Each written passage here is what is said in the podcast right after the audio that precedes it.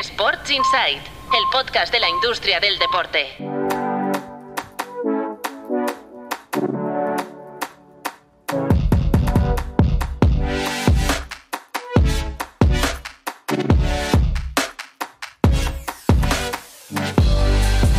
Muy buenas, bienvenidos y bienvenidas a Sports Insight, un podcast de tu playbook producido por NSN.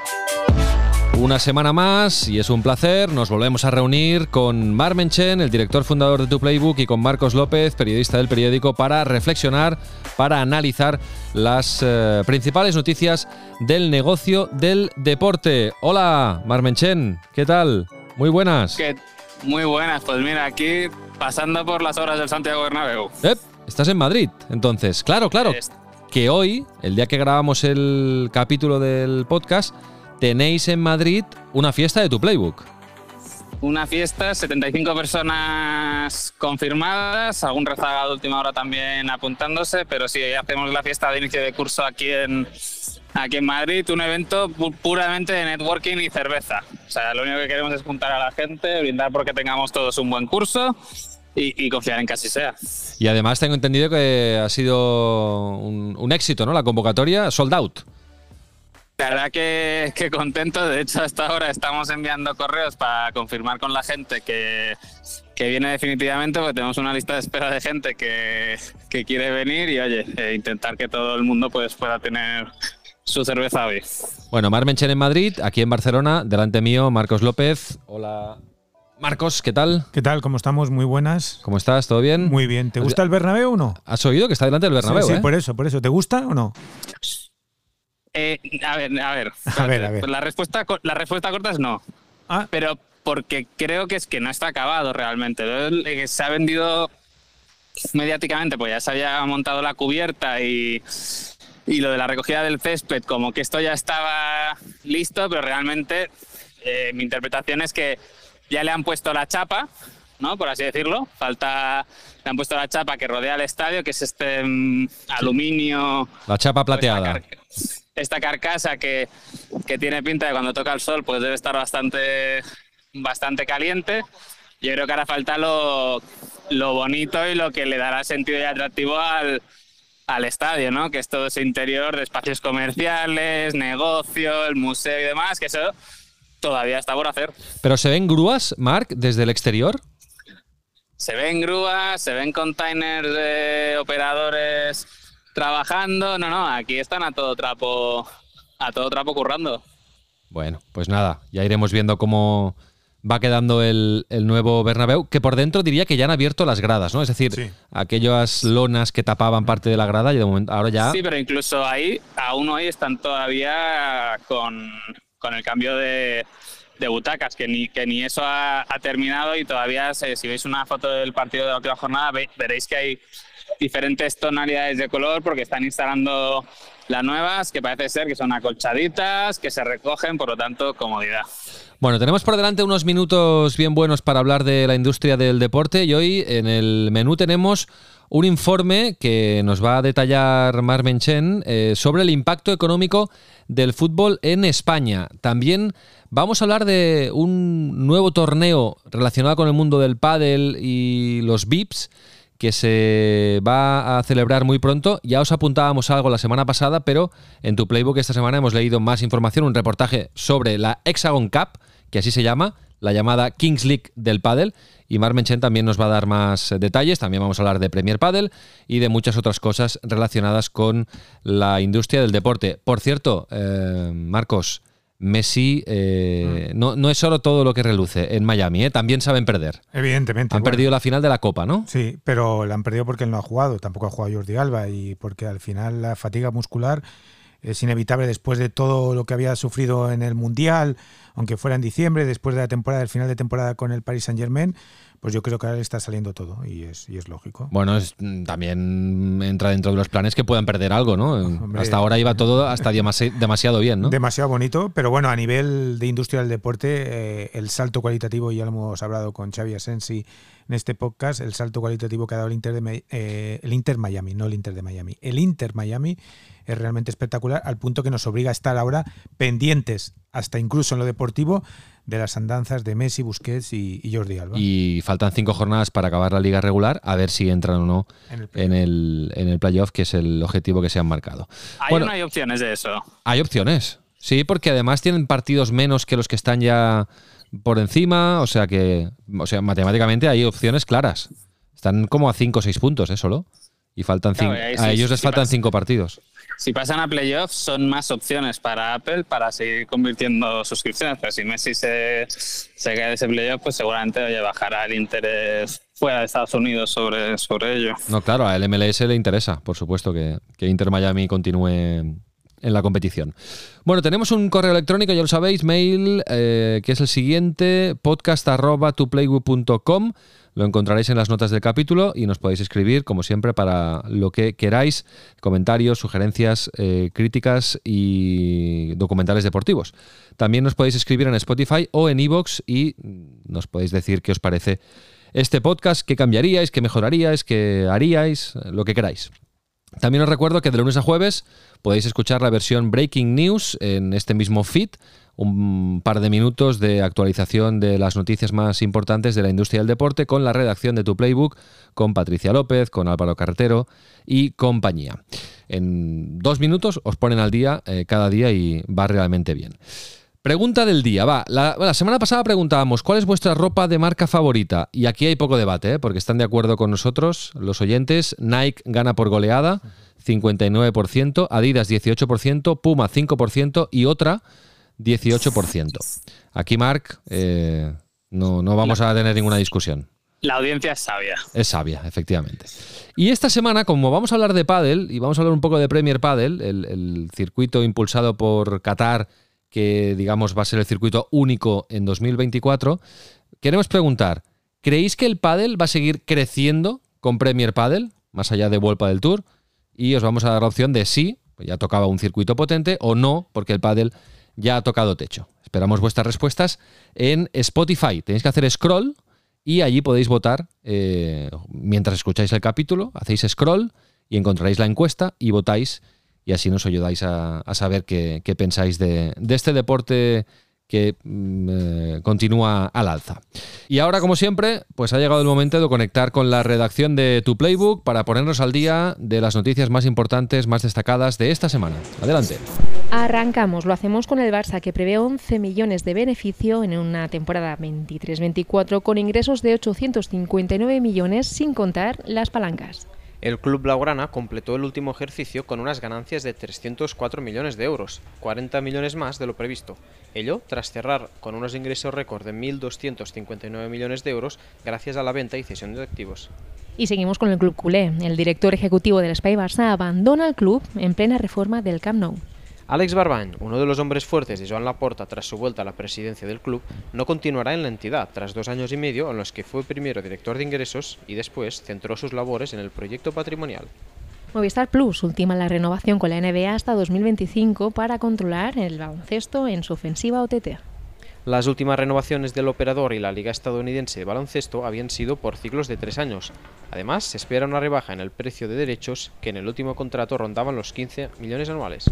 Vamos con el Premier Padel que ficha un ex de la FIFA y de la ATP como CEO de su nuevo circuito profesional.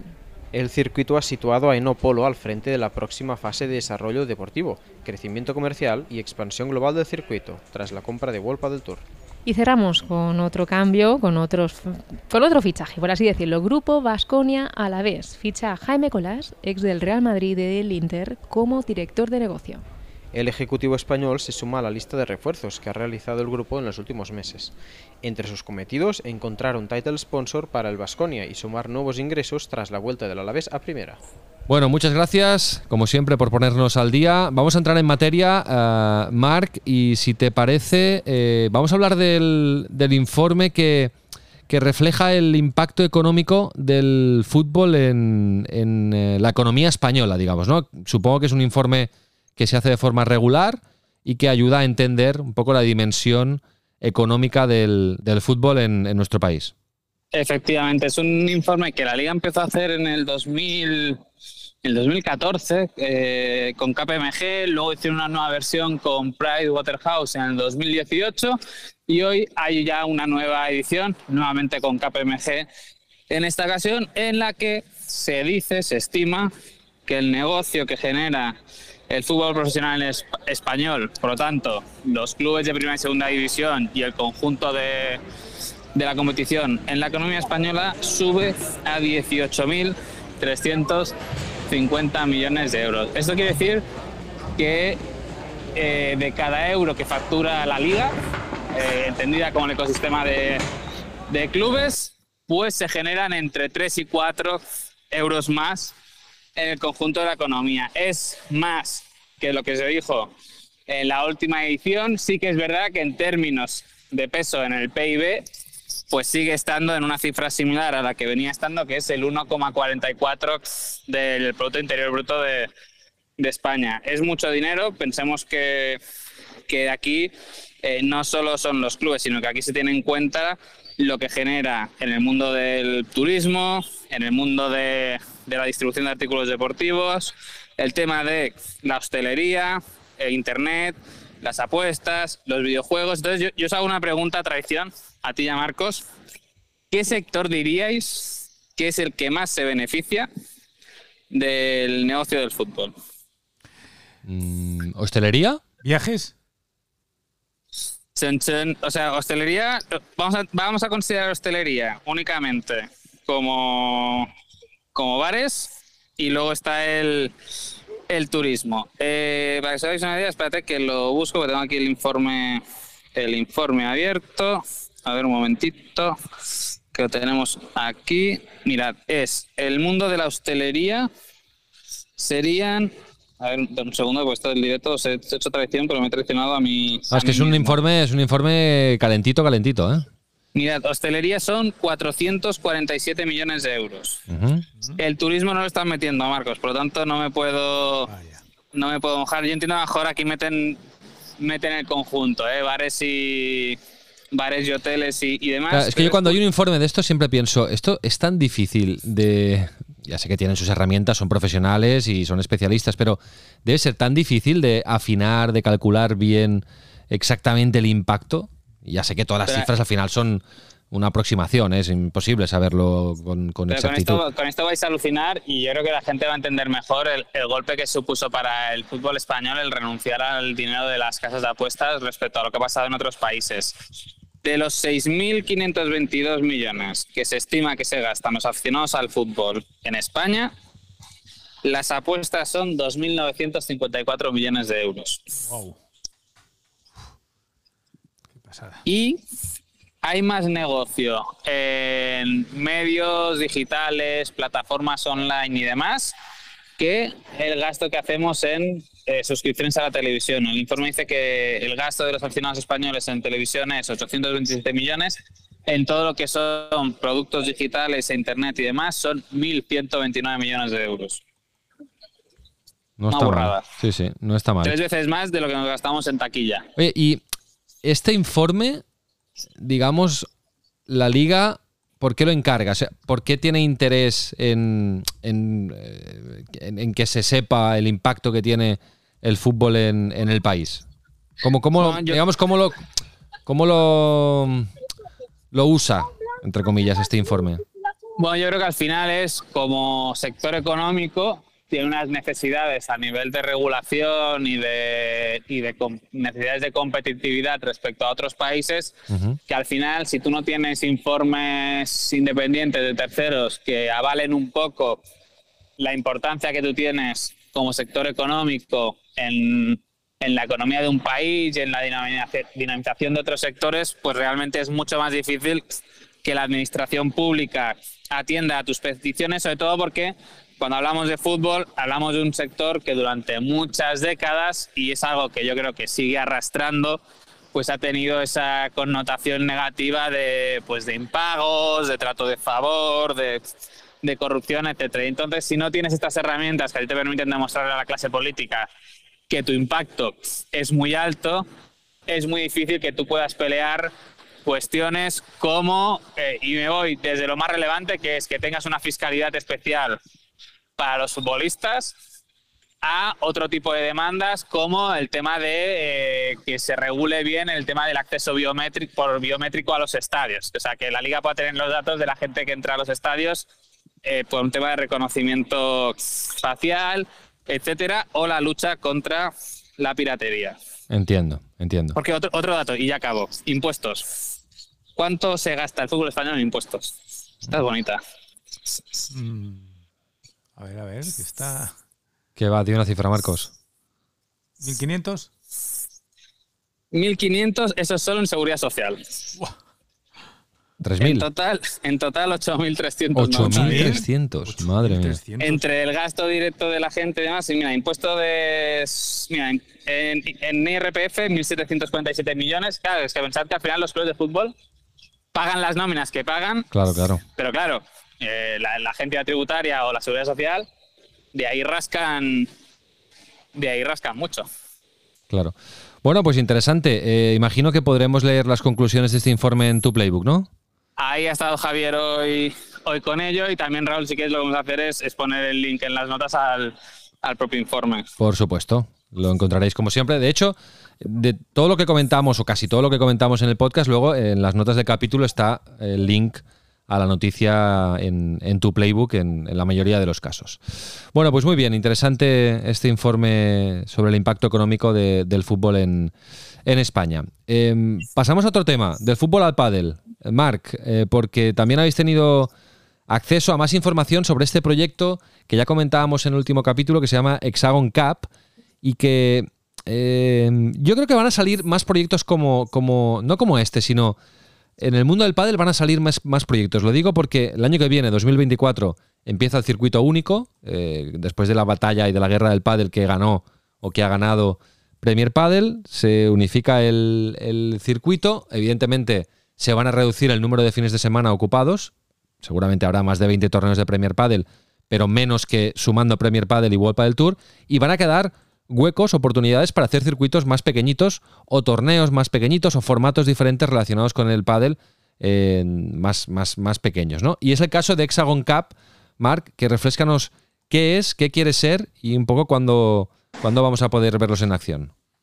Hexagon Cup es una cosa bastante sexy. Una porque ya lo están bautizando como la Kings League del pádel y eso, pues quieras que no, le da su, su glamour y su punto atractivo, pero luego yo creo que hay un tema de credibilidad del proyecto que es que detrás de esto mm, no hay nadie más y nadie menos que el grupo promotor y fundador de la Fórmula E, incluido Alejandro Aga. Por lo tanto, eh, una serie de personas que en el mundo del motor ya han demostrado capacidad de crear eh, un formato nuevo, que había muchas dudas al principio con la Fórmula E de si iba aguantar o no, y de hecho yo me acuerdo Bernie Eccleston diciendo que eso no iba a servir porque la gente no quería ver coches que corrían como aspiradoras en, en circuitos y después porque arrancan con una inversión importante, 3 millones de euros solo para la primera edición que van a hacer en Madrid, que para que la gente se haga una idea es un tercio del presupuesto que puede tener todo un, un Barcelona Open Bank Sabadell de, de la ATP. Y después está la duda de eh, la gente que va a estar en, en los equipos. La semana pasada ya comentamos eh, los primeros capitanes, todavía no se han desvelado más, pero al hilo de lo que tú has dicho, Raúl, del calendario, de hecho, los promotores de la Hexagon Cup ven una gran oportunidad en esa racionalización del calendario de competiciones, especialmente con la desaparición de varias pruebas en, en España, para crear un producto compatible con Premier Padel, porque no compite en tanto que no da puntos, eh, no es clasificatorio para nada, etcétera, pero que le abre una nueva ventana de monetización a los jugadores. ¿Y esto eh, es un one shot, eh, Marc? Pues parece ser que no, que van a hacer el de Madrid, pero quieren crear toda una red de torneos satélites eh, con este mismo concepto. Lo que está por ver, que es- son cosas de estas que todavía no están desvelando, es si serían los mismos equipos, si en función del país o la ciudad en la que lo hagan, pues eh, los capitanes de los equipos son eh, unos u otros jugadores de pádel. Ojo, que dicen que también hay un balón de oro entre uno de los capitanes de, de uno de estos equipos, que aquí las cuentas, Marcos, sabiendo que Messi ha ganado la mayoría de los, Sí. de los últimos, tampoco hay mucho, No, no. tampoco hay mucha opción, pero es verdad que va a haber una combinación de celebrities con eh, jugadores de pádel que también tienen un, un punto de celebrity. Claro, y van a aprovechar también que tiene mucha tirada este deporte entre los exfutbolistas. ¿eh? Y supongo que ahí habrá un buen caladero para, para traer a, a Yo- gente atractiva. Yo aquí la duda es, lo van a hacer en Madrid Arena, por lo tanto ahí yo creo que garantizado sobradamente que van a que van a hacer sold out porque es más pequeñito que el Wizzing o que el Palau San Jordi, que es donde suelen hacer las pruebas de Barcelona y, y Madrid.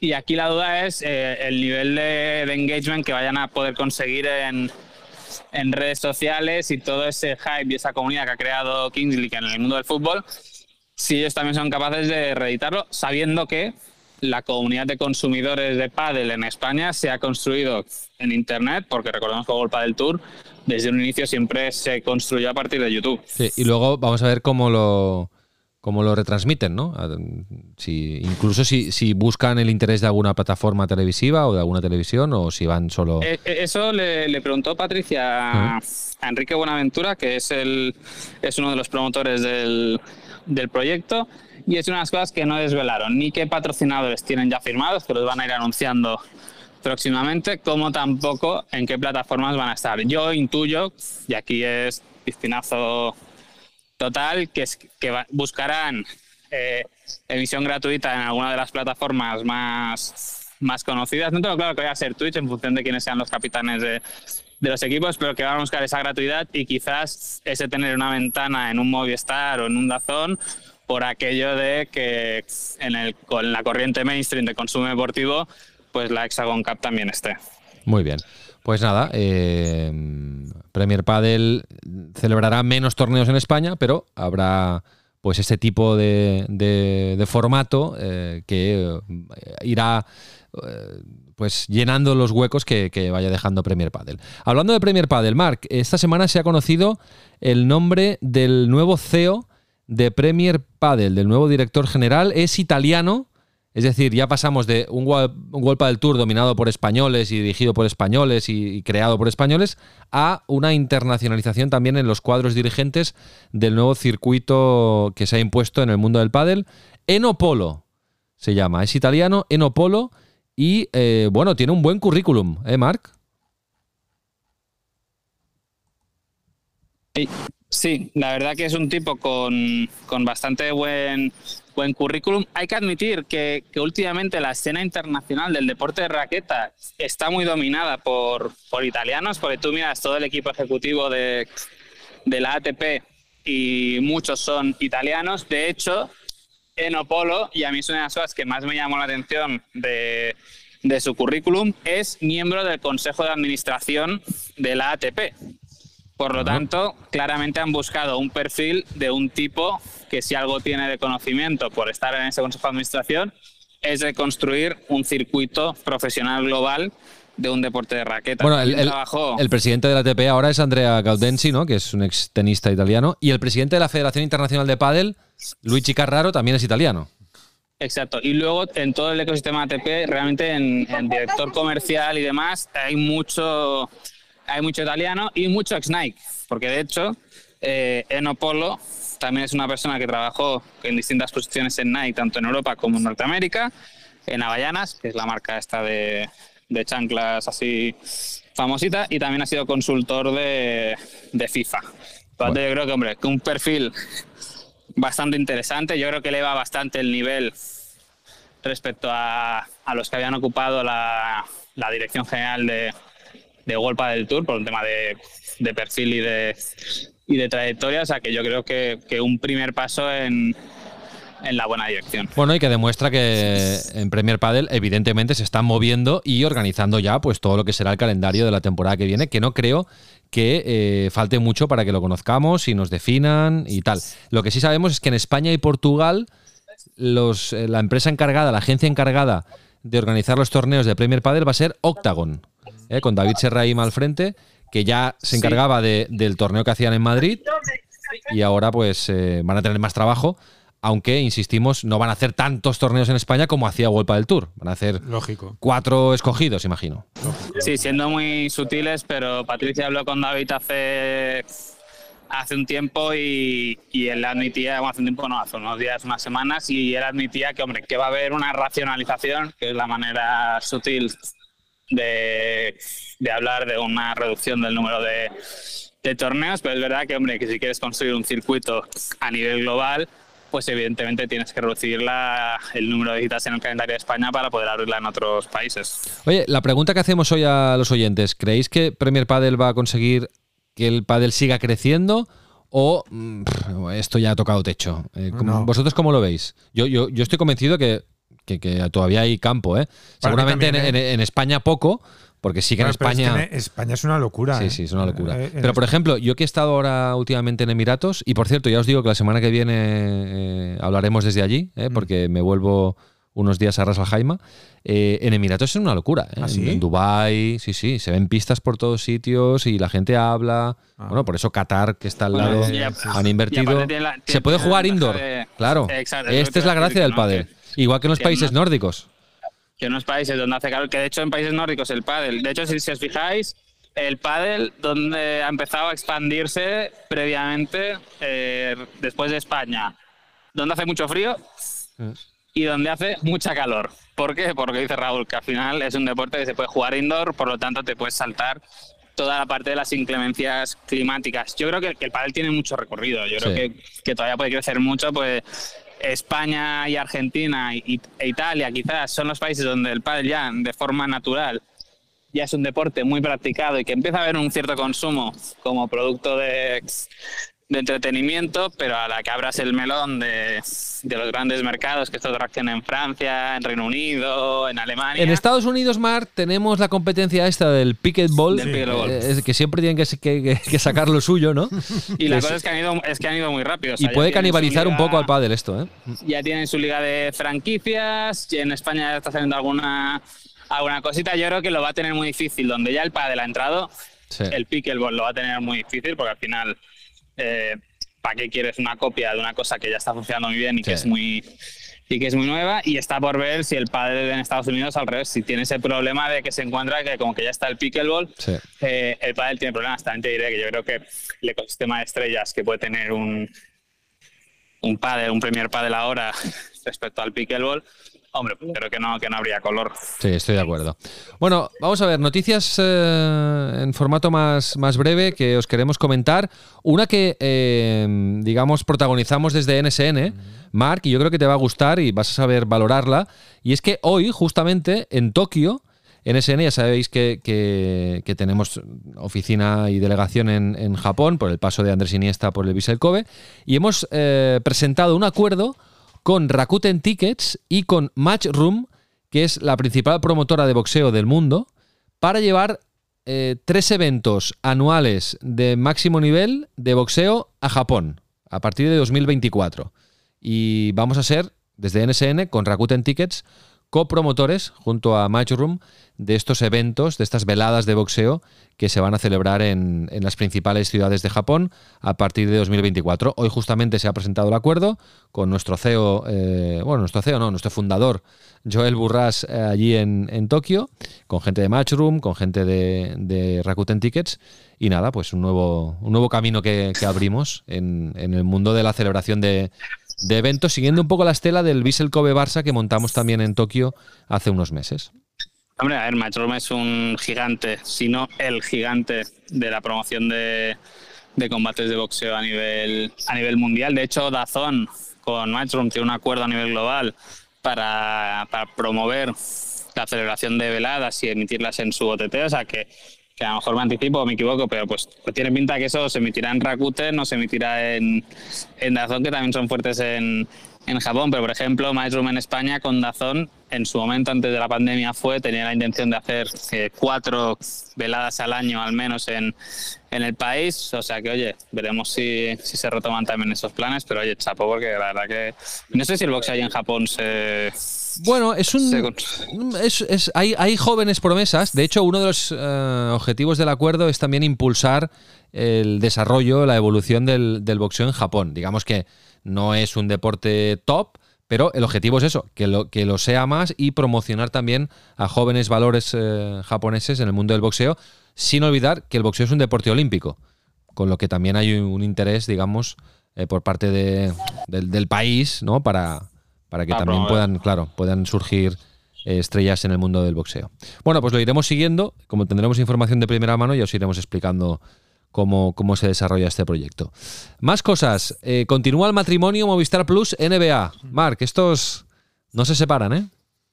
Estos no se separan, llevan ya desde, yo creo que ya casi son 20 años de... bueno, ya Sí, no, o más, ¿no? Después, después de 20 años ya creo que ya no podemos hablar de novia, porque ya es algo, es algo más intenso. No, pero la verdad que yo creo que, que a la NBA le interesa mucho, porque al final con Movistar Plus ya empezó a testar en su momento la opción de que tú contrates el League Pass a través de, de Movistar Plus. O sea, yo creo que es, que es consolidar una relación larga, que aparte yo creo que Movistar la ha trabajado muy bien con aquel hashtag, recordáis, de dormir es de, es de cobardes. O sea, que yo creo que, que era una alianza muy, muy sensata, que en un momento dado pudo peligrar en el sentido de que Dazón, cuando compró Euroliga, pues también en el anterior concurso en 2020, pues también pujó por las retransmisiones de la NBA.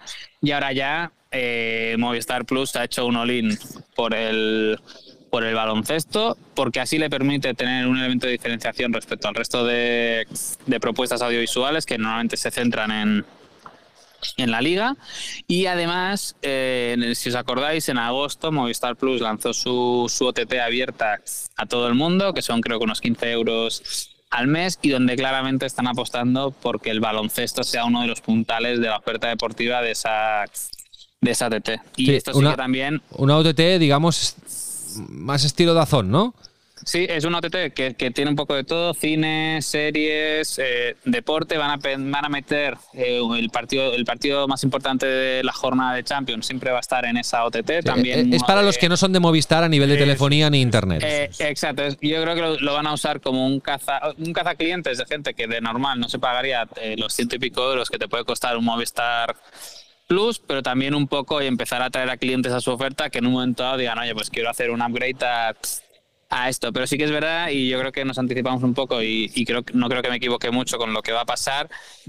Pero es verdad que el resultado de este concurso nos deja un escenario en el que Movistar Plus demuestra que su foco es fútbol español, Champions League y, y baloncesto, más allá de deportes satélites que son parte intrínseca de la historia de, de la antigua Canal Plus y ahora Movistar, como puede ser el, el golf o el tenis, y que el all-in de Dazón, después de haber entrado en España y, y haber empezado a estabi- a estabilizarse, va a ser el fútbol y el motor. Perfecto. Y dicho esto, una última noticia que me ha parecido interesante porque es que últimamente veo, veo muchas zapatillas eh, on. No sé, Marcos, si a ti te pasa. Sí, sí, sí, sí. La marca Sí, sí. De, la que participa hoy- hoy Roger Hoy Federer. en, un evento, hoy en un evento que hemos organizado esta mañana con Media Pro había una persona que ya zapatillas son. Sí. Bueno, yo ayer me encontré en un evento de Rakuten TV que han estrenado nuevas oficinas en, en Barcelona. Me encontré al director de la Maratón de Barcelona, que trabaja en los RPM, ¿no? Cristian Llorens. Eh, no, me lo encontré porque también tienen un proyecto con Rakuten TV, con la Titan Desert y tal. Y, y llevaba On. Eh, llevaba On porque la noticia de esta semana es que On Running eh, se une a la Maratón de Barcelona como patrocinador. Marc, que lo habéis publicado también en, en tu playbook. Y entonces yo te quería preguntar, hostia, que es una de las marcas deportivas, ¿no? Que, que, Es- que- que va creciendo en los últimos tiempos.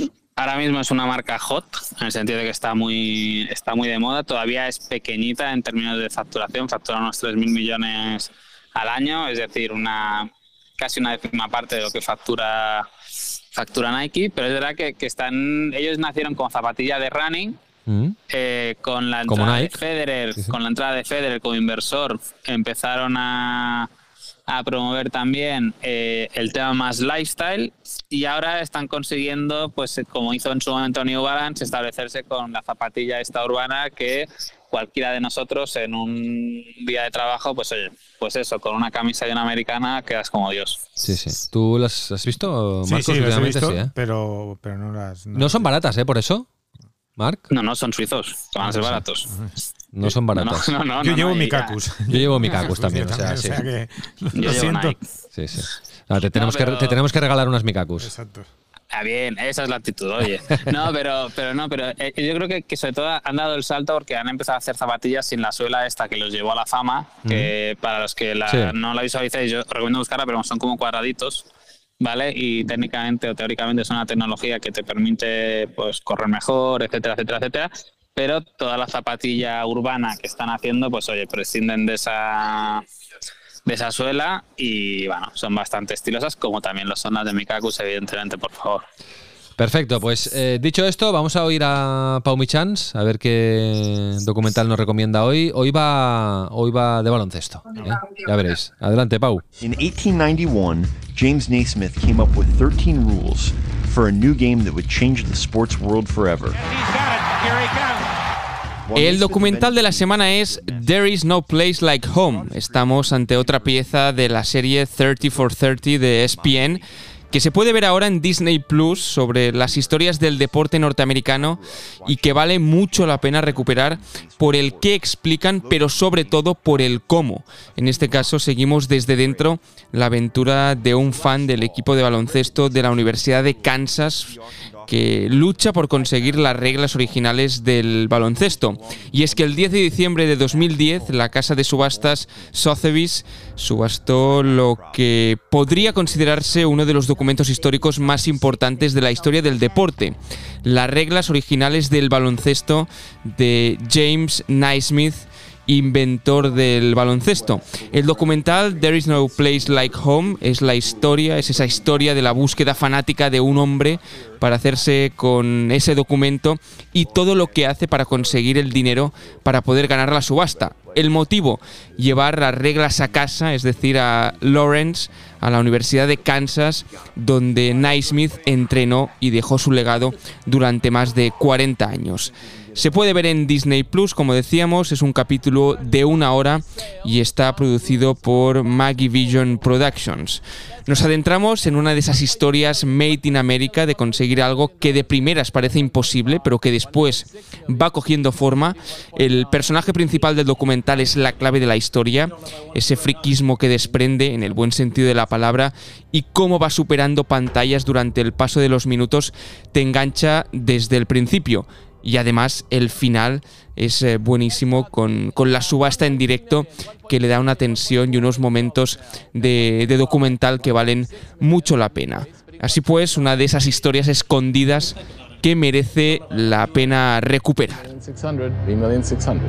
600, B600. Bueno, pues un poco de historia del, del baloncesto. Esta serie de ESPN de la que habla Pau es muy recomendable. Hay muy buenos documentales.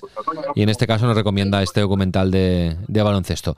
No sé eh, si habéis tenido tiempo de ver No, algo. yo estoy, semana- estoy un poco estancado también, ¿eh? Bueno, si viajas, eh, vas Sí. a tener posibilidad. Sí, lo que pasa es que el viaje es más cortito ahora, ¿eh? Ah, vale, vale. Y es de noche el viaje, entonces. O sea que vas a dormir. Hay que dormir, No, sí. vale, vale. Hay que dormir. Vale, vale. ¿Tú, Eh, Marc? no, yo no, no, me he quedado, me apunté el de Clemente por aquello de que, y aparte yo creo que es eso, que después de tanta modernidad y demás, oye, volver a los clásicos oye, siempre es siempre es bien, pero realmente no me está dando la vida a ponerme al día con cosas con cosas nuevas. Bueno, por cierto, pronto os explicaré cuándo vamos a estrenar el documental que hemos hecho en NSN de Boyan Kerkic. Ah, muy Porque ya tenemos plataforma, ya tenemos casi fecha, o sea que muy pronto, antes de final de año. ¿Fecha de estreno ya? Sí, sí, casi casi ya tenemos fecha definida. O sea que antes de final de año mm, tendréis novedades. ¿De acuerdo? De acuerdo. Venga, pues lo dejamos aquí. Mar, que vaya muy bien la fiesta y un Disfruta. saludo a todos los asistentes. Disfruta mucho, ¿eh? ¿Cuándo vuelves? Vuelvo mañana. No, tú tranquilo, O sea, vuelvo, vuelvo, y, vuelvo y viernes porque de hecho eh, el sábado Vas a Basconia, ¿no? me, me voy para Vitoria Eh, Porque hay el Opening Day en el que también Ah, participa NSN. Ah, vale, NSN ha participado con, con el tema de los atletas y yo creo que el año pasado, pues, yo fui el año Con pasado. con el tema fue de la música. La música. Y Sí, sí. fue un éxito total y este año Juan Magán repite, por lo tanto, Anda, perfecto, repite. perfecto ideal para, para un bailongo como yo. Pero aparte también está Maldita Nerea, que es bien. Ah, me gusta. Y me gusta. Vico, que es la Ah, de la noche ochentera. ochentera, claro. Eh, O la se- noche entera. No, eh, y a- atención, ¿eh? Porque esto que. Esto ¿No que es- podemos ir todos a Vitoria o no? No, esto es. Pero esto es una cosa que hace muy bien Basconia, el grupo Basconia a la vez, porque eh, lo que hacen es en el primer partido en casa de la Liga CB de Basconia, Mm. montan una fiesta. Montan una fiesta musical, o sea, juega- juegan el partido y después del partido, ¿no, Marc? Sí, sí, exacto. Eh, no, no, es, es, sea, es perfecto. Es, ves el partido, que con el año pasado, por ejemplo, aparte fue el partido fue muy bueno y, y ganaron, que era lo que era lo importante. El año pasado, si no me equivoco, era un partido de era un partido de Euroliga, no era, Sí. no era CB, sino que era Euroliga. Bueno, pues coincidió que era el primer partido en casa de la temporada. Era, era- sí. entonces era, era un viernes, entonces el partido y una vez finaliza el partido dan tiempo a la gente para que vaya a las barras a gastarse el dinero Qué bueno. Y luego ya es el concierto y otra vez la gente sigue gastando Claro. sigue gastando el dinero. No, realmente está bien montado. Luego durante la temporada van haciendo cositas más más puntuales y, y demás, no tan no tan intensas como como la de este opening y yo sigo insistiendo y desde aquí lanzo la ficha a los amigos de, de Vasconia a la vez que hombre, que ya que Izal hizo el himno del, del centenario yo si montan un concierto en Mendy de Izal, yo me voy Bueno, pues oye, yo también lo lanzaré aquí a la división de, de Life Experience de NSN, que es la que ha montado el, el cartel el- de este año. El cartel es buenísimo, ¿eh? Sí, hombre, es bueno. Podrían- podrían- podríamos hacer una sección de el, el te tiro la ficha Claro. Entonces, pues- Sugerencias, son sugerencias. Ideas. Igual que nosotros pedimos, feedback y sugerencias para, para el podcast, oye, podríamos de vez en Ideas. cuando el buzón de sugerencias de- del podcast al resto del sector. Es que Bueno, pues nada. Juan Magán, has dicho. Maldita eh, Nerea Maldita Nerea y Vico. Y Vico. No está nada No mal, está ¿eh? nada mal, sí, sí. Y el año pasado fueron Juan Magán y Ana Mena, es decir, que hay un grupo más, o sea, con lo que, Adquiere volumen ya. claro, va adquiriendo Sí, volumen sí, y sí, forma. Se, se hizo corto el año pasado. A ver, ¿qué- y que son 14.000 personas, ¿no? Eh, sí, sí, el Buesa es, es un bicharraco, creo que son 15.000 personas, han, han hecho sold out y aparte el año pasado hicieron un tema espectáculo de luz con, con Sí, Grupo Amutio, que es el patrocinador de ellos. No, realmente yo creo que, que les da mucho juego a nivel de, de engagement, luego de imágenes para, para toda la temporada y, hombre, a un patro que le montes este, este Sara, pues, hombre, yo creo que siempre quedan contentos. Marc, disfrútalo. Pues pasaron muy bien en Madrid y en Vitoria. Hasta la semana que viene. Venga, un abrazo, cuidaros. Chao.